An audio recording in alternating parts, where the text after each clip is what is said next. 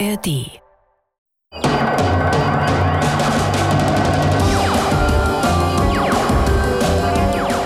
Hallo zusammen zu einer neuen Folge Fakt ab, eine Woche Wissenschaft. Hallo Eneas. Hi Julia. Ey, diese Woche, ich, ich bin gerade im Urlaub und ich habe mir extra eine Destination passend zu komischer Wissenschaft ausgesucht. Ich bin an einen See gefahren, weil ich möchte mit dir diese Woche über Nessie sprechen, über das Ungeheuer von Loch Ness. Und hier an diesem See, ich habe auch schon Ausschau gehalten mit meinem kleinen Fernglas, ob ich hier irgendwo ein kleines Ungeheuer rumfliegen sehe. Schwimmen eher. Ich wünsche viel Glück. Ich habe auch ein Thema aus der Optik dabei. Ah. Es geht um Kontaktlinsen, und zwar intelligente Kontaktlinsen. Und die Frage, ähm, wie versorgen wir die mit Strom? Die gibt es ja im Auge, nicht so viele Steckdosen. Wozu brauche ich Strom bei meinen Kontaktlinsen. Ich bin eigentlich ganz froh, dass meine ohne Strom funktionieren. Auch bei Stromausfallen, dass ich dann nicht wie so eine, so eine, so eine blinde, sagt man blinde Kirchenmaus? Nein. Wie ein Maulwurf. blinde Kirchenmaus gleich zwei äh, Schicksalsschläge auf einmal. Lass uns erst über Nessie sprechen. Ich verrate dir zu den Kontaktlinsen später mehr. so machen wir das. Und zwar gibt es neue Hinweise auf das Monster von Loch Ness. Endlich. Nämlich am vergangenen Wochenende ist ähm, eine riesige Suchaktion gestartet, die wohl größte seit mehreren Jahrzehnten. Es gab schon einige größere, irgendwie 87 wurde eine Million Pfund investiert, mit modernster Sonartechnik nach diesem Tier zu suchen. Aber die Technik ist heute ja weiter, deswegen wurde auch eine neue Suchaktion gestartet. So ein richtig großes Citizen Science Projekt. Also ich finde es ja immer toll. Das heißt, alle Menschen, die Lust drauf haben, man muss keinen Bachelorabschluss haben, können da mitmachen, sind mit ähm, Thermal Drones und Infrarotkameras und mit einem Hydrofon jetzt da auf die Lauer gegangen 100 Freiwillige haben sich auch rund ums Loch aufgestellt und mit ihren Ferngläsern geguckt und ähm, dachten, ja, okay, irgendwann müssen wir es sehen, weil irgendwann innerhalb von zwei Tagen muss das Tier bestimmt mal Luft holen. Das ist jetzt nicht und? ein Marketing-Gag irgendwie vom Tourismusverband, der findet, wir bringen uns nochmal in die Schlagzeilen, sondern das hat Dazu irgendein. kommen wir später. Die wichtige Nachricht okay. ist, ist erstmal, Sie haben etwas gehört. Am Freitag schon kurz als diese Suchaktion Mit ihren Ferngläsern. Wow. Mit, mit, nein, mit dem Hydrofon haben so, sie hm. vier Glubs, haben sie es beschrieben gehört. Also viermal blub, blub, blub. Und das Ein verdächtiges Geräusch an einem See. Nessie gewesen sein, ja. Und natürlich sind sie dann direkt zum Aufnahmegerät gestürmt. Und es war leider nicht eingeschaltet. Ich erkenne ein kleines Muster. Es ist ja so ein ja. bisschen wie diese UFO-Aufnahmen, wo man sich denkt, wir haben so viele Kameras, dass man irgendwie 1960 kein tolles UFO fotografieren konnte, geschenkt. Aber heutzutage überall liegt ein Smartphone rum und die sind lichtempfindlich. Und warum gibt es immer nur verwackelte, unscharfe Fotos? Das ist schon ein komischer Zufall, dass das Blub, Blub, Blub ja. jetzt nicht aufgenommen werden konnte. Ja, ich weiß auch nicht. Es muss einfach mal wieder ein komischer Zufall gewesen sein.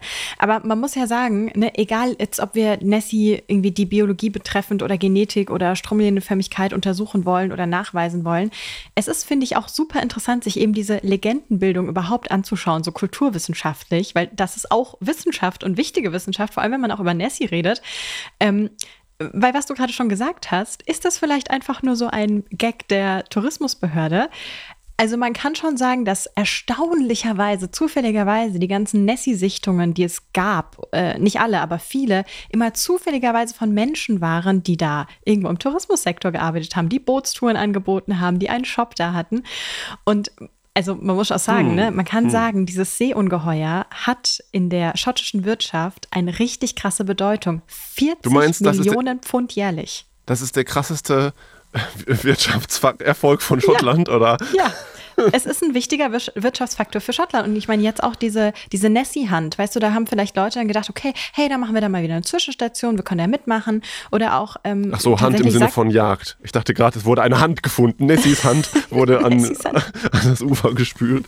Eine Flosse wurde gefunden. Ähm, nee, also man sagt tatsächlich, dass auch internationale TouristInnen, äh, zum Beispiel ne, irgendwelche Leute aus den USA, schon eher mal Schottland vielleicht auf ihre Karte draufnehmen, weil man da natürlich sehr viel von Nessie hört. Und einfach, dass man weiß, diese Region existiert, die ist mythisch, die ist irgendwie aufgeladen, das lädt natürlich ein. Aber man muss auch sagen, wenn man ein bisschen weiter zurück. Aufgeladen, ne? eingeladen, ja. Tourismus ist ja, äh, Tourismus ist jetzt ja eher ein neueres Phänomen der Menschheitsgeschichte. Und davor oh, meinst du? gab es aber. Na, du bist die Expertin. Ähm, ja, schon. Also, in, in, also im deutschen Kulturraum zum Beispiel kann man sagen, es gab ja erst, also für den Adel war das vielleicht schon länger was, aber dass es wirklich im, in der breiten Gesellschaft möglich war, Geld zu haben, Zeit zu haben, den Hof hinter sich zu lassen, woanders hinzufahren, wirklich Tourist zu sein. Das also ist schon. Kreuzzüge zählen jetzt nicht als touristische Reise. Das, da würde ich ein Fragezeichen hinter markieren, ob das Tourismus ist. äh, also Aber eher so Sommerfrische ist jetzt damit gemeint. Aber genau, wenn man da einmal zurückgeht und guckt, also Nessie hat jetzt dann nicht nur den Tourismus, die Tourismusfunktion, sondern auch so eine Legendenbildung. Früher ähm, kann man schon auch sagen, dass einfach in Schottland sich bei ganz vielen Lochs und tiefen Seen erzählt wurde, dass da böse Monster drin sind, um natürlich die Kinder davor zu bewahren, dazu zu trinken, dass sie nicht zu riskant da irgendwo rumschwimmen, weil dann könnte ein ja das Monster holen. Und das ist natürlich äh, schon auch eine Funktion von so einer Legende. Man kann auch Sinn machen. Voll cool. Das sollten ja mhm. junge Eltern vielleicht auch mal für ihre, für ihre Planschbecken so in Erwägung ziehen. Blöd ist, dann planscht keiner mehr im Planschbecken. Vorteil ist, es fällt keiner mehr rein, wenn die Kinder da Angst vor haben. So ist es. Planschbecken sind leider, glaube ich, auch ein bisschen zu durchsichtig, als dass man damit durchkommen könnte, dass da irgendwo unten ein Plesiosaurus rumfleuchen könnte, der einen holt.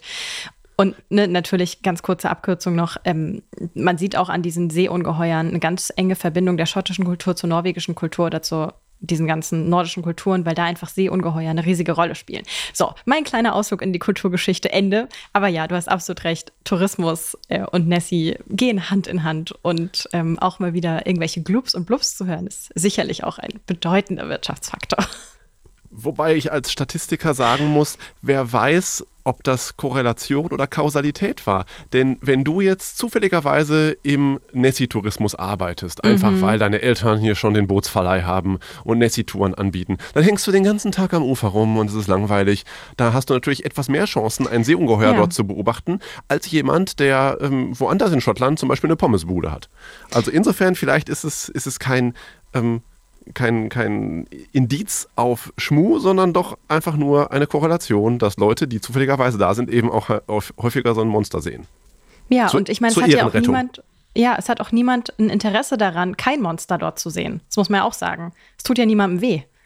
Also, dass dieses Monster existiert, ist ja nur für alle sehr gut. Und es hat mich total daran erinnert, ähm, es gibt doch diesen einen Kunstfälscher, Beltracchi, der hat nämlich mal gesagt, niemand hat ein Interesse daran, dass eine Bildfälschung aufgedeckt wird, weil der Experte freut sich über eine neue Entdeckung, Verkäufer freuen sich über Geld, Käufer freut sich irgendwie über ein tolles Werk und es ist ja bei Nessie genauso.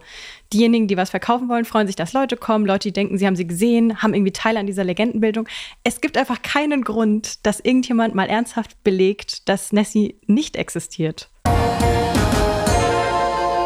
Ich habe eine aktuelle Studie mitgebracht, die klärt eine der wichtigsten offenen Fragen der Wissenschaft, nämlich Warum lieben Katzen Thunfisch? Das habe ich mich schon immer gefragt, ja, total. Hm. Ich habe mich das äh, noch nie gefragt, aber jetzt, als ich die Schlagzeile gelesen habe, gedacht, doch, das ist ein bisschen kurios. Ist ja schon eine komische Vorliebe für ein Tier, das sich in der Wüste entwickelt hat. Also, warum nicht mal erforschen? Stimmt. Katzen leben eigentlich nicht dort, wo man einfach. Und wie will bitte eine Katze einen Thunfisch in der Vergangenheit einfach so random gefangen haben, dass sich dafür irgendeine Präferenz entwickelt haben soll? Die sind ja riesig, die Dinger. Also die Thunfische. Wie das gekommen ist, lass uns später darüber sprechen. Einmal ja. ganz kurz die aktuelle Studie, jetzt mhm. aus August. Da ist rausgekommen, Katzen haben in ihren Geschmacksknospen genau die richtigen Rezeptoren für Umami-Geschmack, also diesen herzhaften Fleischgeschmack. Mhm. Und das ist ja erstmal kein Wunder für einen Fleischfresser, finde ich. Aber diese ForscherInnen, das war ein Team aus ähm, UK, USA und Deutschland, die haben herausgefunden, dass diese Katzenrezeptoren speziell auf Moleküle abgestimmt sind, von denen es sehr viel im Thunfisch gibt. Also Thunfisch Crazy. und Katzenrezeptor ähm, ist eine, ein, ein, ein Match. Okay. Was haben die gemacht? Verrückt. Die haben sich überlegt, wir Menschen und auch andere Tiere haben zwei Gene, die man braucht, damit diese Gene bestimmte Proteine erzeugen, damit diese Proteine dann in den Geschmacksknospen den Umami-Rezeptor bilden. Und man wusste mhm. schon, Katzen haben einen davon und dann ist natürlich die sehr gute Forschungsfrage, gibt es auch den anderen? Dazu haben die sich jetzt ähm, die Zunge einer Katze genommen und die auseinandergenommen da mhm. stand noch in der Studie, had been euthanized for health reasons unrelated to the study. Gut zu wissen. Und in dieser Zunge haben sie das andere Gen gefunden. Kann man jetzt so etwas verkürzt sagen. Das ist also das erste Mal, dass gezeigt wurde, dass Katzen wirklich alle molekularen Mechanismen ähm, auf der Zunge haben oder in, in, ihren Genen tragen, die man braucht, um Umami zu erkennen. Ähm, okay. Haben wir bislang Katzenfutter völlig falsch verfüttert? Vielleicht. Erstmal muss man noch ähm, einen Schritt zurückgehen.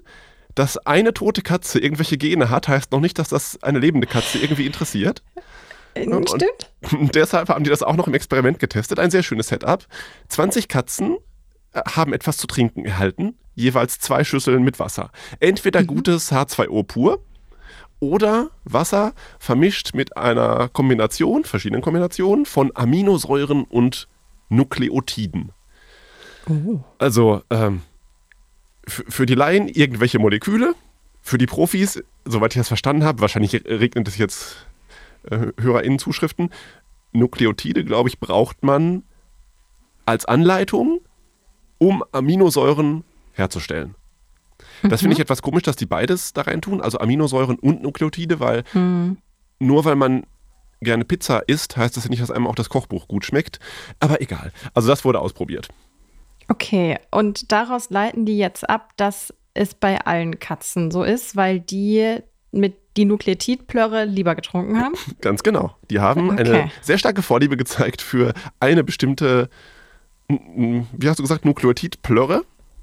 ja. Und zwar haben sie just die Kombination gerne gemocht, die in umami-reichen Lebensmitteln auch vorkommt. Das heißt, sie haben mhm. praktisch Wurstwasser getrunken, so stelle ich mir das vor.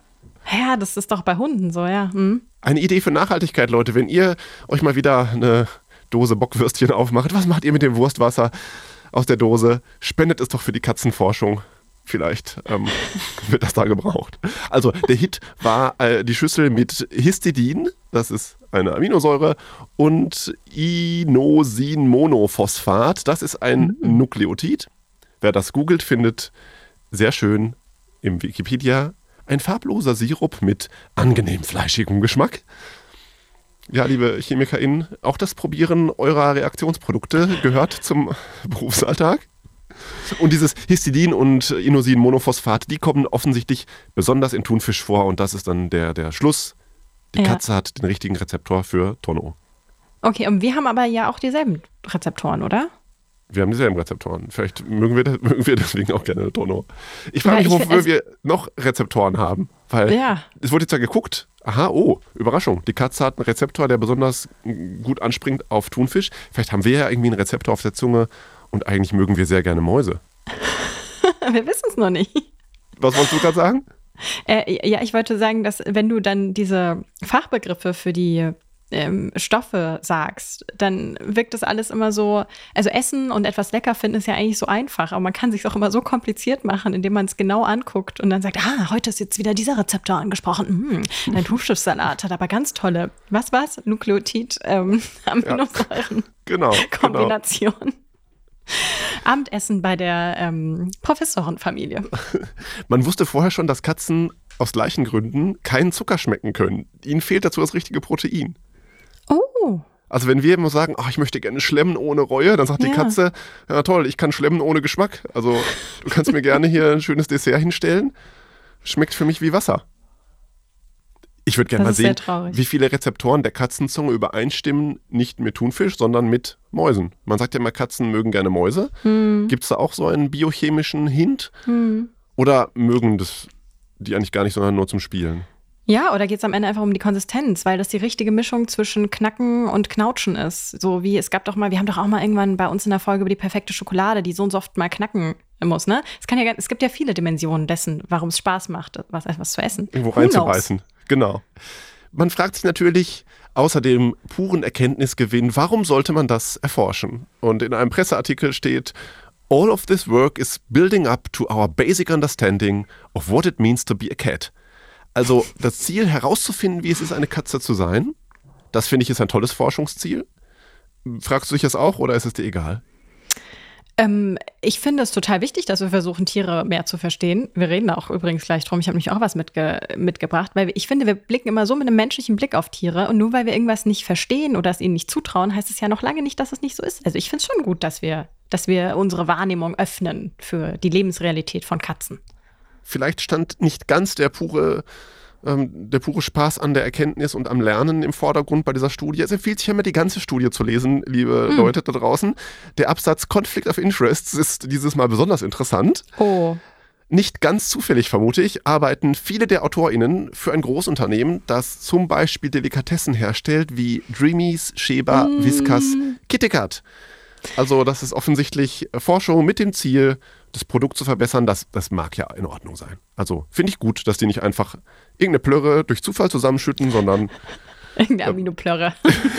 sondern sich was dabei denken. Eine Frage ist noch offen, die hast du Ja. anfangs gut gestellt. Ja, ähm, also ich habe sie gestellt, du aber auch. Warum mögen Wüstentiere Thunfisch? Ja. Hauskatzen sind in den Wüsten des Nahen Ostens entstanden, habe ich gelesen, so ungefähr vor 10.000 Jahren. Und ich glaube, Fisch war da eher selten im Angebot. Es gibt aber aus dem alten Ägypten, so etwa 1500 vor Christus, Darstellungen von Katzen beim Fischfressen. Ich habe dazu gelesen, sie haben sich gelabt an den Resten der Fischer. Ich wusste nicht, dass Fischer nach Thunfisch schmecken, aber egal. Wollte ich auch sagen. Irgendwie sind sie offenbar auf den Geschmack gekommen für Inosin-Monophosphat. Das übrigens ist ja ein Geschmacksverstärker. Also der Geschmack für Inosin-Monophosphat, der könnte sich da über die Zeit irgendwie zufällig entwickelt haben. Ähm, ich habe einen sonderbaren Netzfund aus der Wissenschaft aus dieser Woche mitgebracht. Ähm, Inias, ich schicke dir mal das Bild durch. Ich möchte deine erste Reaktion und dann beschreiben wir das Bild. Was machst du da? Ich sehe eine Also- Person in einer schwarzen Jacke mit einem Rucksack auf. Sie sitzt auf dem Waldboden. Aber das Auffälligste daran ist, die Person hat einen Helm auf, der aussieht wie ein Taubenkopf. Ja, riesig. Also er geht praktisch ne, komplett über den Kopf Komplett bis über den zu Kopf. den Schultern. ist ja, eine, eine Maske. Eine, eine sehr große Silikonmaske oder so würde ich sagen. Vorne unterm Schnabel sind so zwei ganz kleine Gucklöcher. Und ähm, das wurde gepostet von einem Forscher der Uni Tokio. Ich hoffe, ich sage den Namen richtig. Ich habe es mir vorhin nochmal angehört. Tokio klang ganz Ähm, gut. Toshi, Toshitaka Suzuki. So. Und das auf dem Bild ist ein Kollege von ihm, ein Wissenschaftler, und der tut Wissenschaft-Things. Ähm, Entschuldigung. also, der arbeitet an der Uni Tokio als Man muss sich den, den, den Namen Wissenschaftler auch schon verdienen, ja? Also Ja, gut zu wissen, also, dass der Wissenschaftler Wissenschaftler Things gut äh, macht, ja. Die arbeiten zusammen an der Uni Tokio. Äh, zoologische Linguisten sind das. Ähm, sein Kollege macht, glaube ich, ein bisschen was anderes, aber sie arbeiten grundsätzlich mit Vögeln zusammen und versuchen, die Kommunikation von Vögeln zu ähm, erforschen. Und es geht um ähm, äh, Great Tits auf Englisch. Das sind Kohlmeisen. Und die äh, Natürlich war die Schlagzeile Mhm. Danke, Man in musste." Bird Disguise Explores Great Tits äh, hat natürlich auch für sehr viele Ja. Klicks gesorgt. Ja. Kann ich mir So, vorstellen. Aber ganz kurz der Hintergrund der Forschung, warum das Ganze passiert ist und warum dieses Bild auch entstanden ist im Forschungskontext. Dieser Typ erforscht also das Verhalten, Sprachen und die chemische Evolution von Vögeln und er muss ihnen nah sein, er muss sie einmal wiegen und danach möchte er sie dann beobachten. Das Problem ist aber, diese Tiere sind in der Lage, sich Gesichter zu merken, das wurde schon mal nachgewiesen und er ist offensichtlich sehr schnell auf der Blacklist gelandet. Das triggert dann immer eine Stressreaktion bei den Vögeln und die singen nicht mehr so wie vorher, sondern sobald sie da, sobald er irgendwo in der Nähe ist und sie ihn erkennen, ähm, chirpen sie Vorsicht, Vorsicht, Vorsicht, Vorsicht und nicht mehr, ah ja, was gibt's eigentlich zum Abendessen, was er eigentlich hören will. Und ähm, da habe ich mich erstmal gefragt, seid ihr euch sicher, dass es das Gesicht ist und nicht einfach ein Mensch mit zwei Beinen, der deutlich größer ist als ein Vogel, der das Problem ist? Aber gut, ich vertraue diesen Wissenschaftlern erstmal. Oder Geruch ist es ja ganz oft auch. Wer, wer weiß, ja.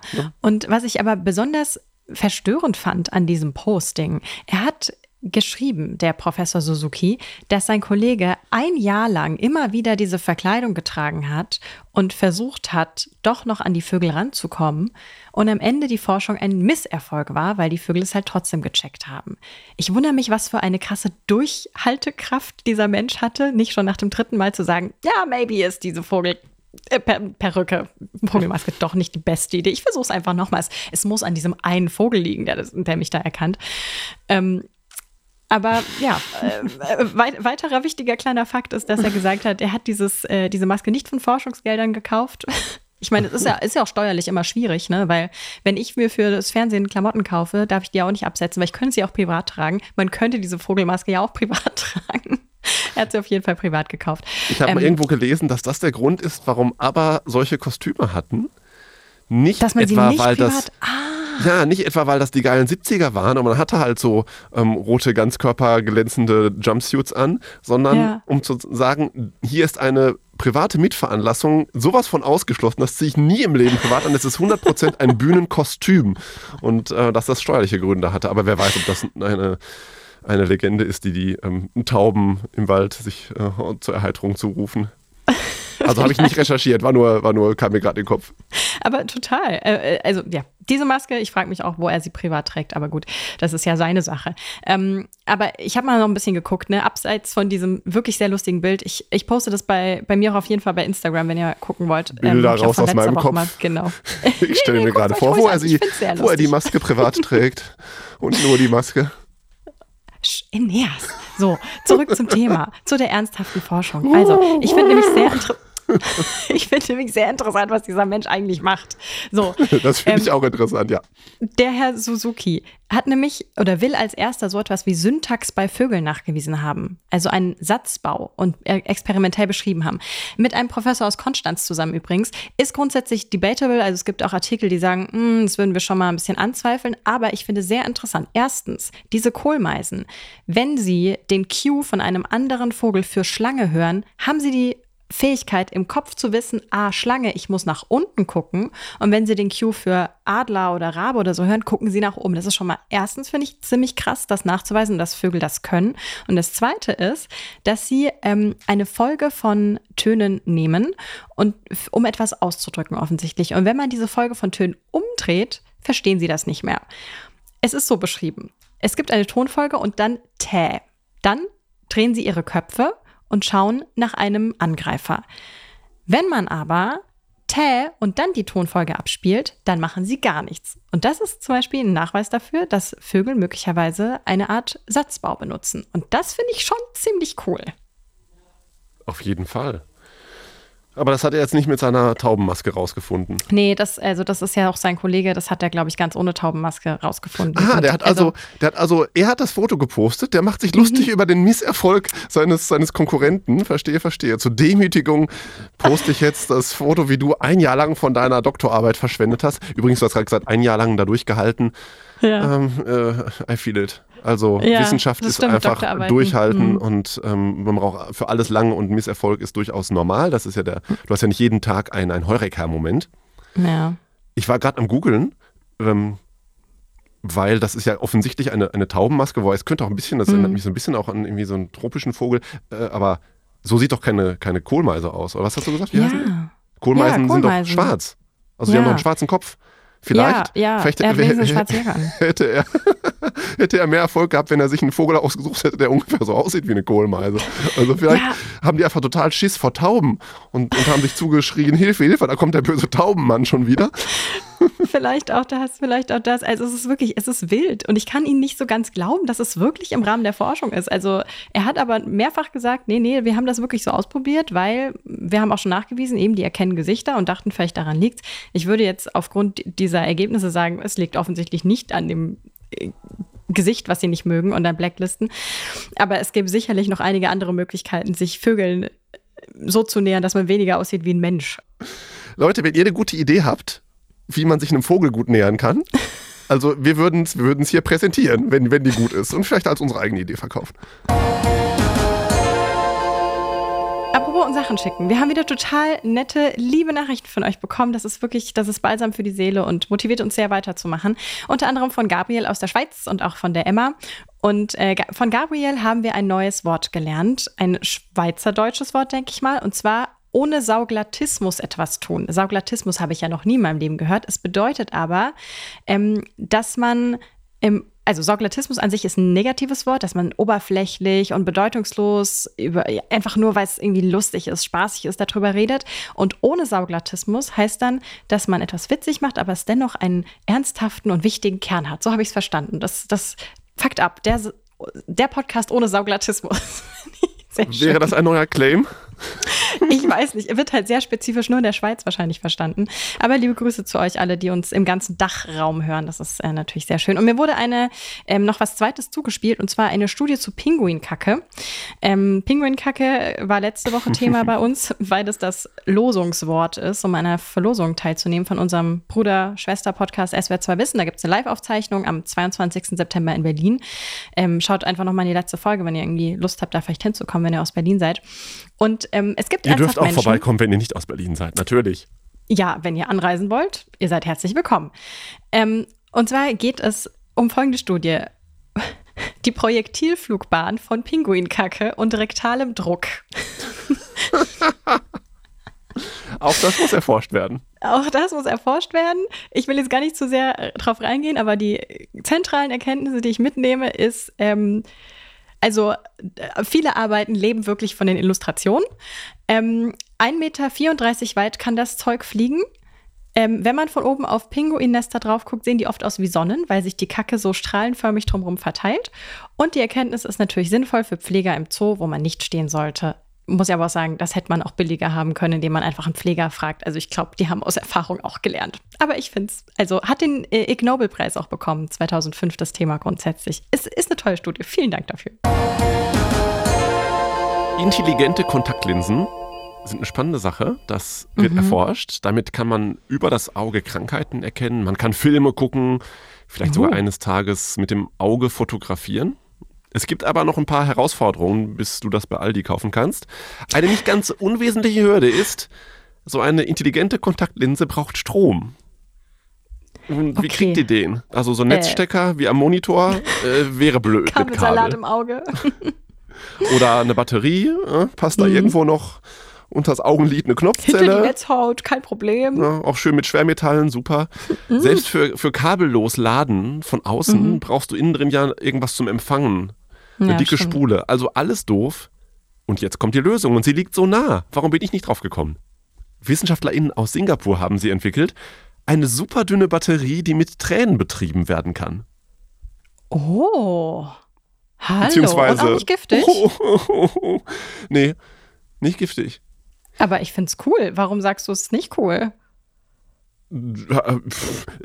Ich, ich habe das ja gar nicht gesagt, dass es nicht cool ist, sondern ich habe gedacht, na gut, dann mit Tränen, ne, traurig. Also, Ach so, ja, ja, ja okay, ich verstehe den Gag. Sorry. Ja, er war vielleicht nicht gut.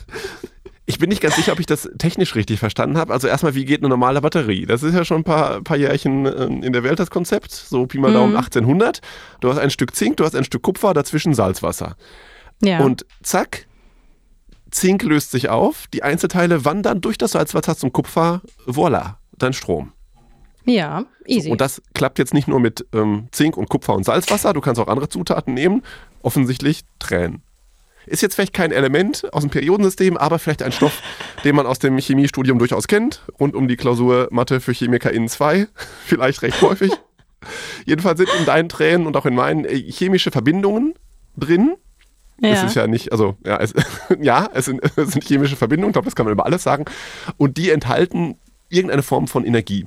Und um die freizusetzen, brauchst du jetzt noch irgendwie eine andere Zutat, zum Beispiel ein Enzym, Glukoseoxidase. Und mhm. das haben die WissenschaftlerInnen auf ihre Batterie aufgebracht. Und wenn jetzt diese Glukoseoxidase mit deinen Tränen in Berührung kommt, zack, hast du Strom für deine Kontaktlinse. Okay, das ist cool. Ja. Also, wenn du ein großes Drama in deinem Leben er, äh, erlebst, immerhin kannst du dafür Strom machen. Oder äh, meine Kontaktlinsen sind all. Ich muss jetzt erstmal wieder. Warum heulst du? Oh, ich kann gerade nicht mehr scharf sehen, meine Kontaktlinsen sind leer. Abstrus. Also, meinst, so äh, äh, elektronische Kontaktlinsen, die dann, wenn sie, wenn sie leer sind, nicht mehr scharf, scharf sind. Ja, was passiert denn, wenn die Batterie leer ist? Stand das irgendwo? Kommt ja auf, darauf an, wofür du das Ding brauchst. Sie haben halt ja. die Batterie erforscht und nicht den, den äh, die ja, Linse. Okay, fair ja. enough. Ja. Sie haben es auch getestet, ob das wirklich funktionieren kann. Und zwar in einer künstlichen Tränenlösung. Ich bin ein bisschen mhm. enttäuscht, muss ich sagen. Weil, klar, das muss jetzt reproduzierbar und quantifizierbar sein, aber wieso nicht in echten Tränen? Ja, irgendwie schon. Ne? Sie hätten ja gemeinsam in einer Forschungsgruppe irgendwie einen traurigen Film gucken können, so ist das Leben nicht schön oder Miets und Mops oder sowas, was man ja, oder oben. Oder einfach mehrere Doktoranden zwei Wochen vor Abgabe besuchen und einfach mal einen Teller drunter stellen. Hätten wir wahrscheinlich auch genug Tränen gefunden. oder gemeinsam Zwiebelkuchen anfertigen. Ja, ja das auch. Also sie haben, sie haben dann ähm, geguckt, dass mit ihrer künstlichen Tränenflüssigkeit, dieses ganze Ding ist einen halben Millimeter dünn, also etwa so dünn wie deine äh, Hornhaut im Auge. Mhm. Und sie haben einen Strom rausgekriegt von 45 Mikroampere mit einer Leistung von 200 Mikrowatt. Das reicht für die Kontaktlinse und sie haben es geschafft, sie 200 Mal zu laden und entladen. Das wäre doch was, ne? Wenn du, wenn du sagst, okay, vielleicht nicht für deine Kontaktlinse, aber nie mehr Handy laden, weil du sie, das Handy selber aufladen kannst. Würdest du das machen? Mit meinen Tränen. Mit deinen Tränen, ja. Ich wollte okay. mir dazu ein paar witzige Anwendungen ausdenken, ja. aber es ging nicht. War zu traurig. War zu traurig. Nein, denn es gibt schon alles. Es gibt einfach alles, was ich als guten Gag hatte.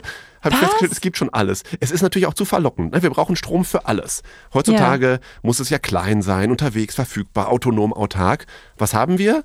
Akkus, die immer wieder geladen werden müssen, die sperrig sind, die, wenn sie kaputt gehen, giftig sind. Und wie mhm. geil wäre es denn, wenn wir einfach Energie aus unserem Körper nehmen? Und biochemische Energie hast du nicht nur in deinen Tränen, die hast du in allen Verbindungen, in allen mhm. menschlichen Körperflüssigkeiten, im Schweiß, im Speichel, im Urin, im Blut. Und das zu nutzen für so eine Biokraftstoffzelle, auf die Idee sind schon andere gekommen. Und es ist noch nichts marktreif, so wie ich das sehe. Aber es, es gibt schon alles. Stell dir das mal vor, nie mehr einen leeren Akku. Weil Ach, ich drauf pinkel oder also. Hab jetzt, ja, zum Beispiel. Ich, ich wollte es ein bisschen appetitlicher machen. Ich hatte, oh, habe einen ganz trockenen Mund, ich muss noch mein Handy laden. Aber kannst auch sagen, Sekunde, ich muss mal kurz auf äh, mein Display pinkeln. Ähm, ja, aber wenn das so sinnvoll ist, warum wird das denn nicht schon längst irgendwie genutzt für so, weißt du, Leute, die irgendwie ins Outback gehen oder also auch wenn man es Richtung ISS oder so guckt, ist da, aber wahrscheinlich ist da die Energieumsetzung deutlich ineffizienter als einfach Solarenergie zu nehmen, oder? Genau, du kannst nicht ja. die Menge an Strom rauskriegen, es ist recht unsicher, also du bist mhm. sehr abhängig von Rahmenparametern, ne, von, von genauem mhm. äh, Gehalt an XY, an mhm. irgendwelchen Salzen, an Temperatur. Mhm. Aber stell dir mal vor, so nicht, nicht dieses, oh, hat wer ein Ladegerät fürs iPhone, sondern hat wer ein bisschen Spucke? Oder auch beim Sport, wenn du schwitzt ne, im Fitti, brauchst du nicht mehr die Bank abwischen, sondern der Folgenutzer freut sich einfach über die Energiespende. I, Energie. I. Leute, das war's schon wieder mit dieser Woche. Ähm, kuriose Wissenschaft. Ich mache gerade noch Strom. Nein, ich bin traurig, dass es vorbei ist. Äh, Julia setzt sich ihren Taubenhelm auf. Ich gehe wieder in den Wald, an den See und gucke nach Nessie. Achso, du solltest vielleicht einen Nessie-Helm mitnehmen, damit, oh, stimmt. Du, ähm, damit du das Ungeheuer nicht verscheuchst. Viel Glück. Vielleicht ist sie nicht aufgetaucht deswegen, weil die Leute einfach zu menschlich aussahen. Leute, bis nächste Woche. Macht's gut. Die Redaktion hatten Charlotte Grieser und Chris Eckert. Idee Christoph König. Und wenn ihr Lust habt, könnt ihr euch gleich noch den nächsten Podcast reinziehen. Unser Tipp ist tatsächlich schwanger. Das ist der Podcast für alle, die jetzt schwanger sind oder die, wenn nicht selbst gebärend, die unmittelbar anderweitig betroffen sind von diesem Ausnahmezustand. Das ist ja eine Situation, in der viele unsicher sind und Fragen haben. Was darf ich in der Schwangerschaft und was nicht? Wie wahrscheinlich ist eine Fehlgeburt? Wie wird das genau ablaufen? Unter der Geburt, sagt man ja, unten drunter, sehr komisch. Das klärt für euch eine Dreierrunde. Lucy ist eine junge Mutter und erzählt, wie es ihr so gegangen ist. Tim ist ein junger Vater und gibt da Infos für PartnerInnen. Und Manuela ist Ärztin und beantwortet wissenschaftliche Fragen. Tatsächlich schwanger gibt's in der ARD Audiothek jeden Donnerstag eine neue Folge.